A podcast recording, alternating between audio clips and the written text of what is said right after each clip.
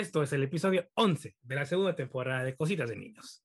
Esta semana nos encontramos con la lamentable noticia de la desaparición de Verónica Fonseca. Su novia la reportó como desaparecida en la ciudad de Manzanillo, Colima. Después de un par de días de búsqueda, afortunadamente Verónica apareció. Lo lamentable de esta historia es que todo apunta a que la familia la internó en una clínica donde les ofrecieron una terapia de conversión para Verónica. Sí, 31 años después de que la ONU retiró a la homosexualidad de su lista de enfermedades mentales y la empezó a considerar como una simple variación de la sexualidad humana. Afortunadamente ha habido varias iniciativas para prohibir las terapias de conversión en México. En la Ciudad de México ya está completamente prohibido, en el Estado de México de igual manera. Por otro lado, esta semana no sé si decir que la humanidad me sigue sorprendiendo o decir que la humanidad me sigue decepcionando. Me encontré con este mensaje que te leeré a continuación. La mujer moderna lo único que tiene que ofrecer es una vagina usada y el estatus social que da tener pareja. Pero fuera de eso no tiene nada más que ofrecer. Poseen una relación, son más una carga, hacen demasiado drama y berrinches. Quieren ser el centro de atención, casi siempre quieren que el hombre pague la cuenta, se portan como niñas inmaduras y desean apoyarse emocionalmente en ti. Exigen un hombre sociable, divertido, detallista, caballeroso, trabajador, inteligente, con metas, maduro, buen olor, buena vestimenta, comprensivo, seguro, protector, proveedor y con un físico aceptable. Pero ellas, ¿qué ofrecen a cambio? Aparte de sexo, estatus y compañía, que el 50% del tiempo son peleas y berrinches. Cualquier hombre que se valore sabe que la mujer no le hace un favor al estar con él, ni él le debe nada a ella. De hecho, si la chica te aceptó como pareja, es porque tienes mucho que ofrecer y ya sale ganando la relación. Siempre es así, ellas son selectivas e inteligentes, mientras el hombre peca de inocente al creer que ellas no tienen malacia, no malicia, malacia, y que lo aman incondicionalmente. Deja de perder el tiempo y valórate ella sola. Lo único que puedo concluir de esto es que le escribió un mediocre acomplejado machito montaperos.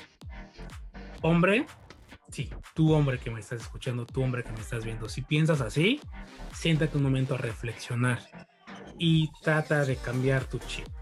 Esto es lo que no necesitamos ya. Mujer, tú que me estás viendo, tú que me estás escuchando, si tienes a un machito montaperros de ese tipo al lado tuyo, lo mejor que puedes hacer es alejarlo de ti. Estamos luchando por una sociedad de equidad, por una sociedad de igualdad, por una sociedad en la que el machismo ya no exista, ya no abunde. No podemos continuar con este tipo de pensamiento.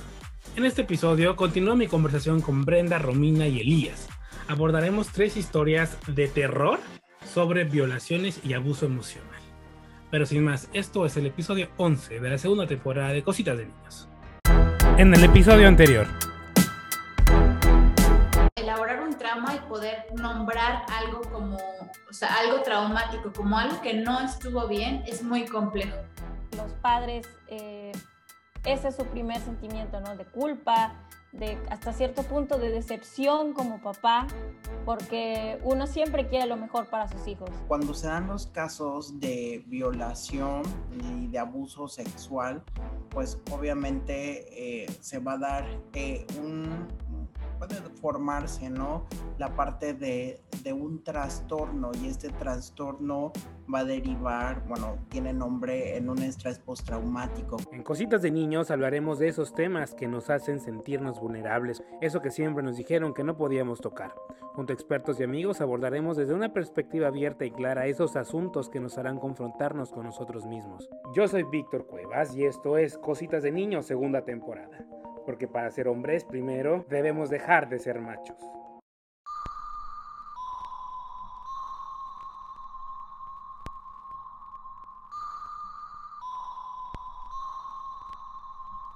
Estaba en proceso de decisión de asumirme como trans y un amigo que según me estaba apoyando en este proceso, al inicio era muy normal. Me sugería ropa que ponerme y según me apoyaba. Viéndolo en retrospectiva, usaba formas de estar más cerca de mí, cosas como déjame te ayudo a ponerte esto, te voy a poner el maquillaje, etc. Un día usé un vestido que me gustaba porque en mi mente solo vivía la idea de verme como una mujer. Ese mismo día él se aprovechó, me empezó a abrazar y toquetear hasta que me violó. Yo no supe de qué manera reaccionar. Jamás dije nada. Me tomó meses ponerle un nombre hasta que fui a terapia. Esa es la primera. La segunda, eh, en la segunda no tocó en sí el tema de, de, la violación, porque fue víctima de una violación. sino la segunda historia que creo que es importante, sobre todo por la violencia psicológica. Tuve una relación con una persona por 10 años que no me amaba y me maltrataba, porque entre otras cosas, él sabía lo que me había pasado antes, una historia igualmente de abuso en secundaria, y estaba dispuesto a aceptarme aún después de eso. Por eso me costó tanto trabajo deshacerme de él, porque estaba convencida de que nadie más me iba a aceptar como soy y con todo lo que me había pasado. A cambio, él siempre me lo echó en cara. Por eso muchos años decidí ser soltera y egoísta, porque no sabía quién más me iba a aceptar como una mujer atacada sexualmente y además con pocas probabilidades de tener hijos. Siempre pensé que tenía que ser alguien más, esforzarme por ser más que lo que me había pasado, para que no me lo embarraran en la cara y vieran mi valor real. Después de él, pensaba yo que nunca nadie me iba a hacer el favor de aguantar a una pecadora. Que ahí hay mucho que desmembrar. Y esta ya fue eh, una violación ya un poco más grande. Sucedió en 2014. Yo estaba pasando por una etapa rebelde y estaba deprimida, no me sentía lo suficientemente atractiva y me preguntaba por qué no les gustaba a los hombres. Yo era virgen, tenía 27 años y estaba traumada porque no quería llegar a los 30 años virgen. Así que comencé en un par de fiestas teniendo relaciones sexuales consensuadas, pero llegó la tercera que es donde pasó todo esto.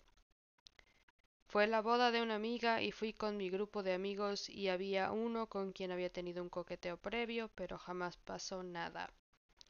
Durante la boda bailamos, fuimos a un antro, estuvimos tomando y bailando con otros amigos. Finalmente nos fuimos del lugar.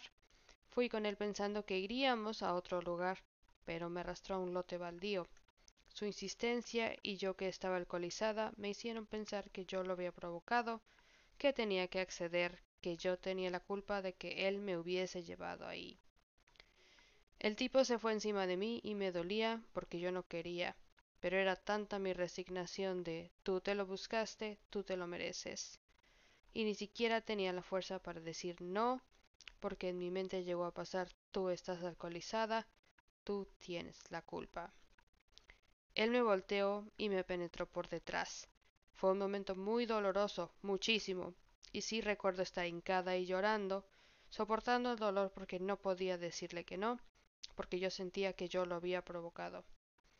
Yo no sé cómo llamar ese sentimiento de no quiero, pero no puedes decir algo porque te lo mereces.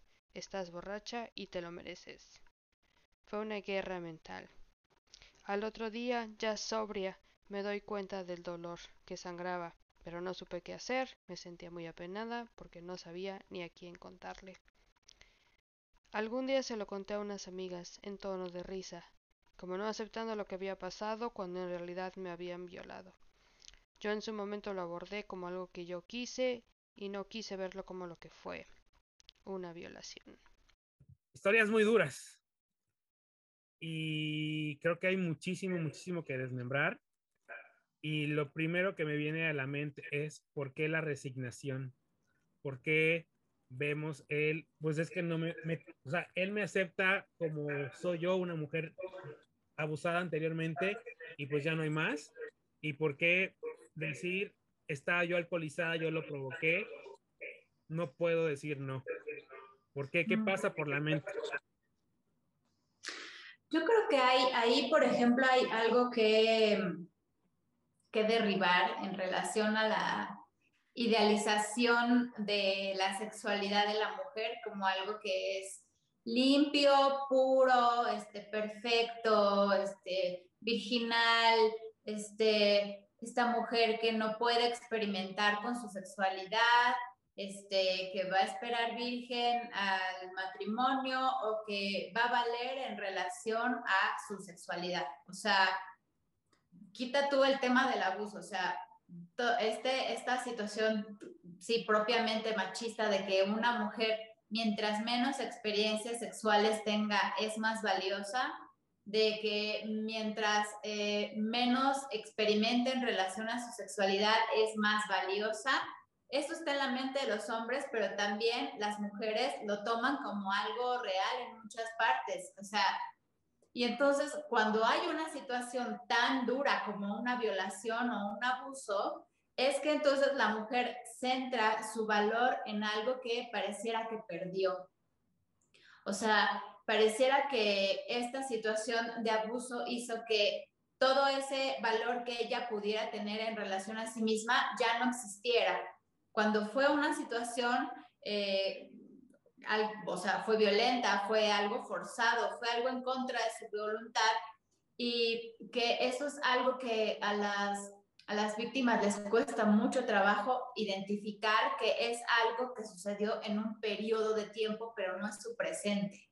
Y como tal, una persona eh, vale por todo lo que es eh, y no por un periodo de tiempo. Y no tampoco significa que una víctima en el momento del abuso valga menos. O sea, esta situación entre cuánto vales y qué es lo que te sucede o cómo vas a valer para los demás, es un juego muy complejo en la cabeza que, digamos, es justo a donde apunta esta falta de autoestima, esta disminución de, de, sensación de valía en las víctimas, que es también muy importante eh, de atender en un consultorio y que creo que las lleva a eh, perder, eh, digamos, como su postura en relación a qué es lo que ellas desean en una, en una relación de pareja, llevan a, pues, a justo a la resignación, como tú lo dices, Víctor, de pues ya nadie me va a querer este, si les digo que abusaron de mí o me violaron, entonces pues me voy a quedar con el que, con el que se quede conmigo,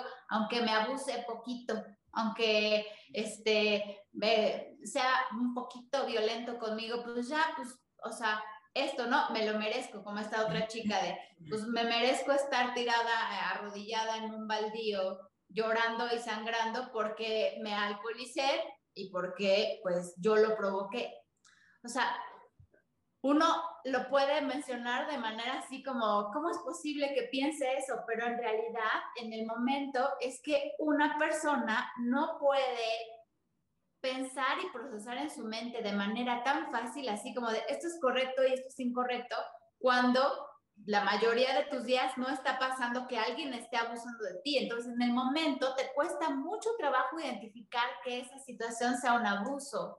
O sea, te cuesta mucho trabajo identificar que eso que nunca has querido que te pase te está sucediendo. O sea, en ese momento es muy probable que la mente utilice muchísimos mecanismos de defensa para tratar de bloquear al momento lo que está pasando y entonces es muy complejo pensar.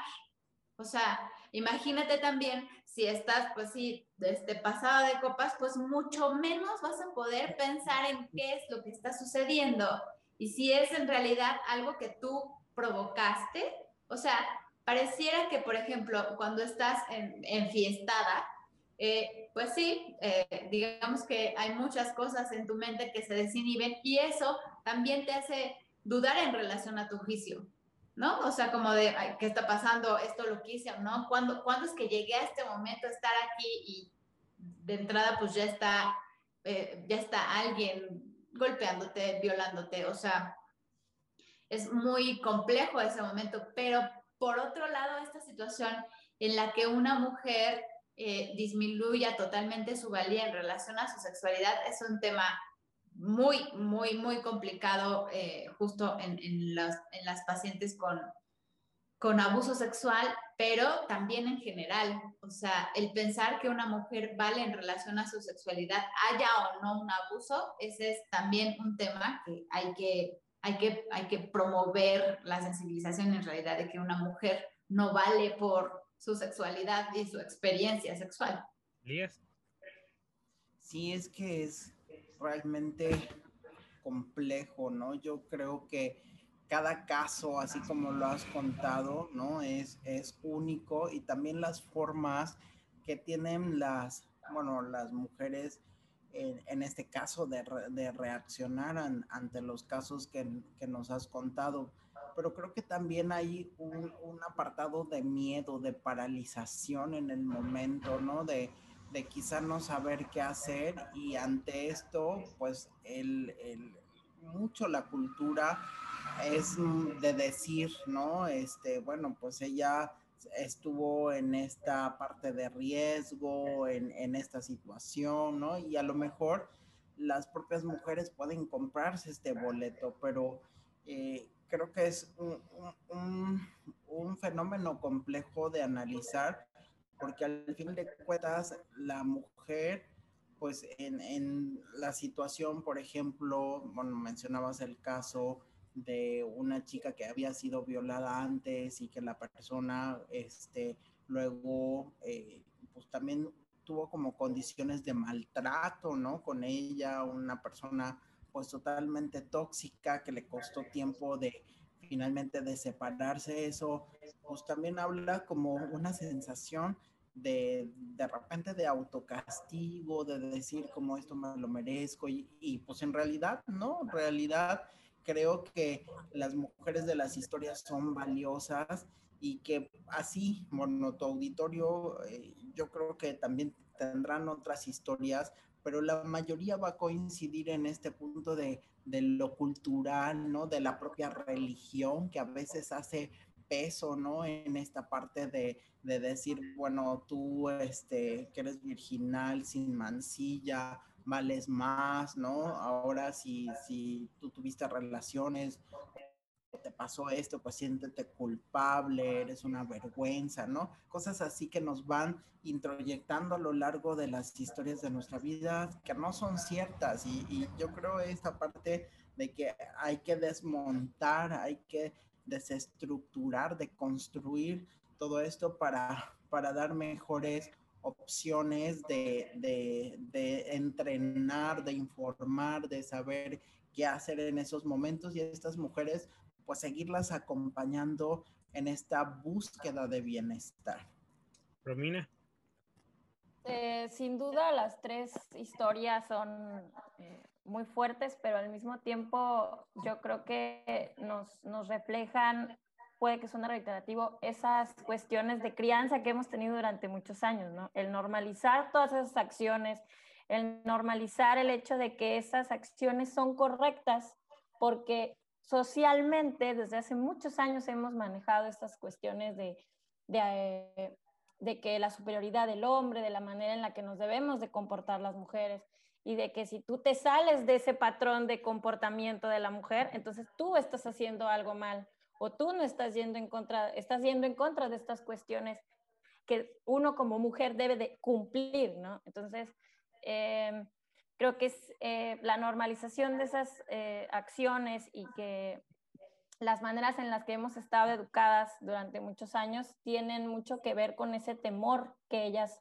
reflejan. Para mí ellas reflejan un temor muy grande de, de que cuando ellas cuenten su historia, no les crean, ¿no? El hecho de decir, ah, bueno, se lo, este, le pasó porque ella provocó la situación, porque ella eh, quiso que le pasara, ¿no? O, esta cuestión de que él, ella se puso el vestido que más le gustaba, ¿no? Y a lo mejor era revelador, por decirlo así. Ah, entonces ella tuvo la culpa, ¿para qué se pone ese vestido, ¿no? Entonces, creo que es importante, eh, de primera, que lo, que lo hayan externado y de segunda, eh, brindarles ese acompañamiento que ellas necesitan, ¿no? Ayudarlas a fortalecer esas cuestiones emocionales y esas habilidades socioemocionales que ellas deben de, trabajar, ¿no? El hecho de, de, fortalecerlas desde la autoestima, desde la valía a sí mismas, desde el hecho de que eh, siguen siendo valiosas. Desafortunadamente tuvieron esa situación, y desafortunadamente tuvieron que pasar por todas esas acciones, pero que ellas siguen siendo valiosas y que tienen esa oportunidad de, de ser libres, ¿no? De cuando lo cuentas, creo que te liberas de ese sentimiento de temor y, y que ellas tienen esa, esa valentía y esa libertad de, de externarlo. Entonces creo que el acompañamiento que, que ellas eh, lleven es vital para que ellas lo puedan superar, para que puedan eh, dejar esa cadena que quizás las está limitando de poder mm, hacer o de poder decidir sobre ciertas acciones de su vida y el hecho de que lo hayan externado es una valía muy grande. Justo mencionaba una cosa importante, ¿no? El tema del de, eh, estigma social, el tema de señalar, el tema de justo de, es que estaba borracha, estaba borracho y pues yo, yo me puse ahí para que sucediera, ¿no? Y el típico es que, ah, es que estaba borracha, por eso la violaron, ¿no? Estamos viendo el caso de, de Nat Campos, ¿no? De, ah, es que estaba ebria y abusó de él. Pues es que definitivamente no porque esté ebria te está dando una licencia que abuses de ella, ¿no? Es una estupidez pensarlo, que, eh, que alguien se emborrache significa, ven, viólame, ¿no? O sea, es una estupidez de la más grande que nosotros sigamos con ese, con ese estigma de señalar. Reitero, es el caso de mujeres que es público a partir del Me Too, es público a partir de los casos que se han manifestado, pero tenemos que entender como sociedad que el que alguien se, se, se, emborrache, que alguien sea vulnerable en un momento, no significa que se puso ahí para que abusaran de él o de ella, ¿no? O sea, tenemos que comprendernos y quitarnos tanta basura de la cabeza. Pero ahora, pregunta para ustedes, como víctima, ¿cómo reaccionar? ¿Qué debemos de hacer? ¿Qué, ¿Cuál es el siguiente paso después de esto? ¿no? Porque, por ejemplo, nos, eh, nos decía Dolores, ¿no? Eh, tardé mucho tiempo en ponerle un nombre hasta que fui a terapia. En el caso de Erika, pues fue de, ah, es que yo se lo conté a mis amigas como en tono triunfal, pero en realidad me violaron. Entonces, cuando eres abusado, cuando eres abusada, ¿cómo reaccionar? ¿Cuál es el siguiente paso? Yo siempre soy de la idea de que una persona eh, siempre hace lo mejor que puede para mantener su equilibrio. O sea, aún una persona en conflicto, eh, ese conflicto está revolucionando en su cabeza porque es la manera en la que tu mente te empuja a que busques una solución o una situación. Cuando una persona está pasando por una situación compleja, complicada, dolorosa, lo mejor es que haga lo que le reconforte de entrada, o sea, lo que le haga sentir bien. Pero en relación a un tema tan delicado, eh, lo importante es que todas las personas, o sea, de manera preventiva, eh, emocionalmente, nos demos el tiempo de reconocer cuáles son nuestras redes de apoyo. ¿Y cuáles son nuestras redes de apoyo genuino? No tiene que ser forzosamente la familia, no tiene que ser forzosamente tu mejor amigo, eh, o sea, digamos, tiene que ser esa persona que te dé la, el apoyo necesario para ayudarte a pensar cuando tú no puedes. O sea, cuando tú estás en una situación que te supera, que te, que te rebasa, que no puedes tú pensar qué hacer con esa situación, que identifiques desde antes quién es esa red de apoyo que te va a ayudar a tomar la mejor decisión en relación a las cosas que te conoce, cómo te, o sea, cómo, cómo se lleva contigo, cómo te, cómo te soporta en esa situación. Y entonces, en ese momento en el que tú identificas que algo que sucedió no fue del todo eh, buscado, que no fue del todo aceptado, que, o por ejemplo, ya en caso de un abuso, ¿no? Pero en caso de una violación, o sea, que sientas que, que eso, que, que estás en esa situación, que tú puedas acudir con estas personas, porque lo primero es que estas personas se sienten solas, que sienten que nadie las va a entender, que nadie va a comprender lo que les acaba de pasar porque no es algo que nos pase a todos. Pero si tú identificas quién es tu red de apoyo, será tal vez un poco menos difícil que puedas acercarte con esa persona y decir, necesito de tu ayuda, o sea, un número uno, reconocer que necesitas ayuda, necesito tu ayuda porque esto sucedió. Y aunque las leyes en México eh, estén pues, bastante carentes en relación a soluciones, a un apoyo, a un seguimiento o lo que sea, es importante que junto con esta persona te ayuden a denunciar, a hacer, eh, digamos, una, hacer algo al respecto. O sea, que te lleve al médico, que pueda este, ayudarte a buscar una referencia de, para atención psicológica. O sea, digamos que esta persona te ayude a pensar dentro de esta nube que tienes como víctima en la cabeza. O sea, porque eso, eh, una situación traumática te impide pensar con claridad. Entonces, esta persona eh, que tú identifiques como tu red de apoyo, como alguien que realmente te, o sea, te, te, te soporta, yo siempre digo, como esta persona que te puede contener en una situación así, creo que es el primer paso que una, que una víctima de abuso o de violación eh, puede hacer. O sea, reconocer eh, cuando necesita ayuda y, y acompañarse. Elías. Sí, sí, creo que también es como la primera recomendación buscar ayuda, ¿no? Y romper el silencio.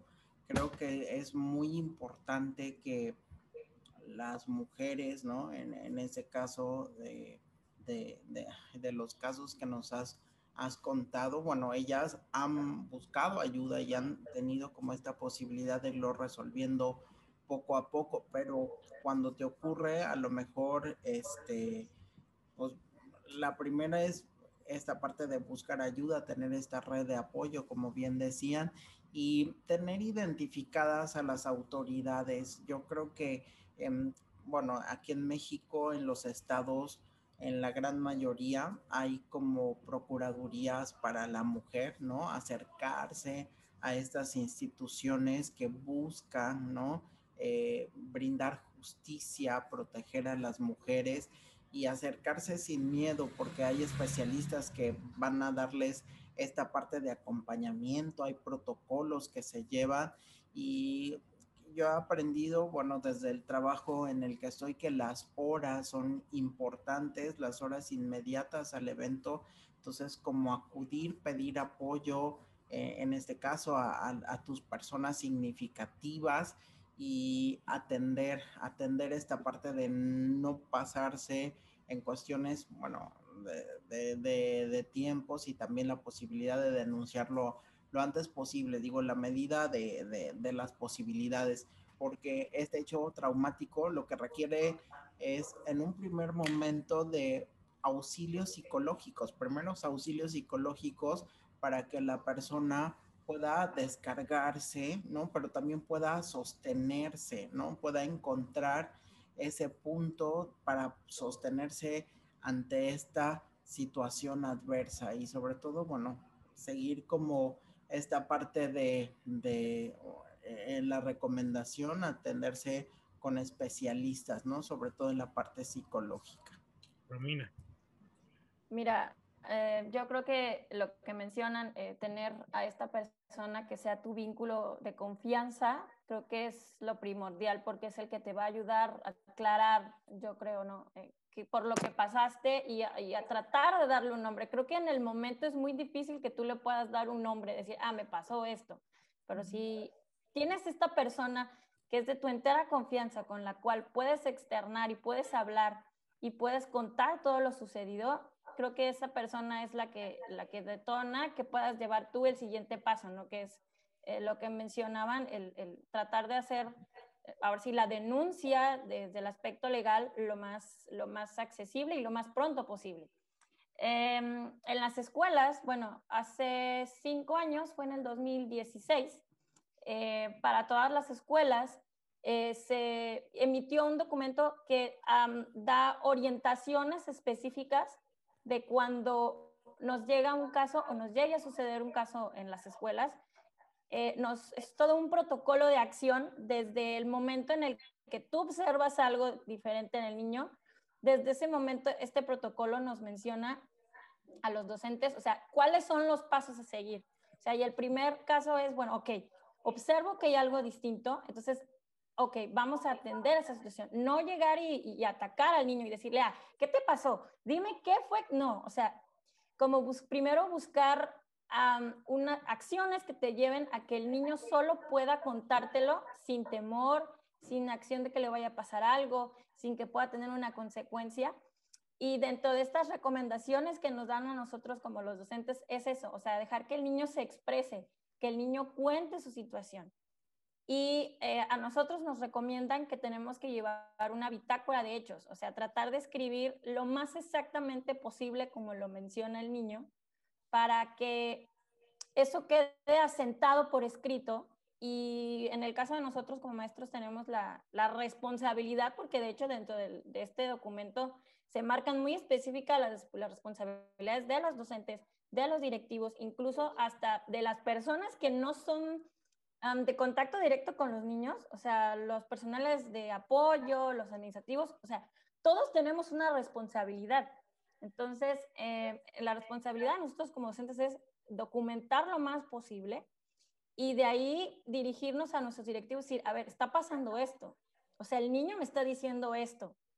Eh, si la situación sucedió dentro de la escuela, en ese momento se tiene que, que accionar con el director y el otro paso es enseguida avisarle al padre de familia, o sea que es este vínculo de confianza que es, bueno, a ver, señor, algo pasó, ¿no? Y a partir de ahí se da todo un proceso legal que nosotros tenemos que seguir. Entonces creo que si esto lo pasamos a las cuestiones de violencia que no suceden en la escuela, pero que son parte de la cotidianidad, creo que esta eh, es una manera como de comparar, decir, bueno, tienes que establecer a alguien que te pueda ayudar a aclarar, que en este caso, pasando a los docentes, seríamos nosotros los docentes, de decirte al niño, a ver, algo pasó que no es correcto.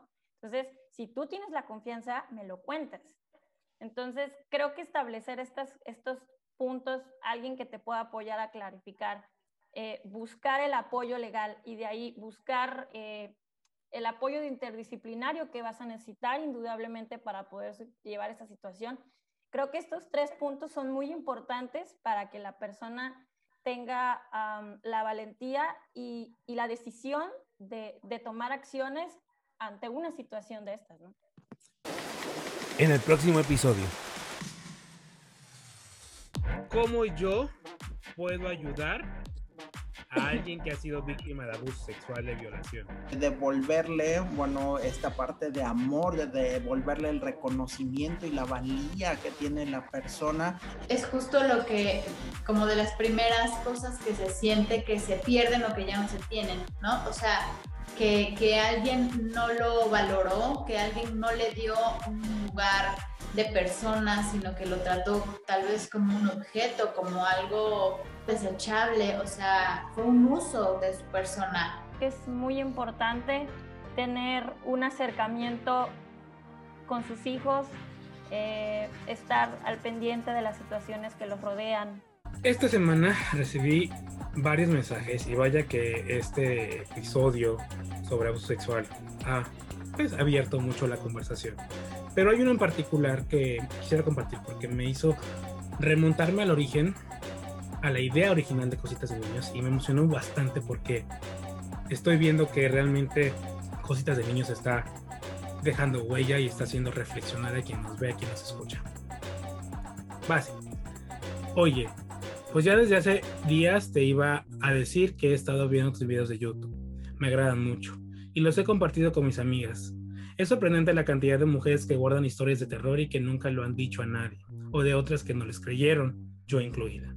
Pero cuando una se anima a compartir su historia, las demás se sienten con valor de hablar de la suya. Es de miedo, pero gracias por alzar la voz de todas.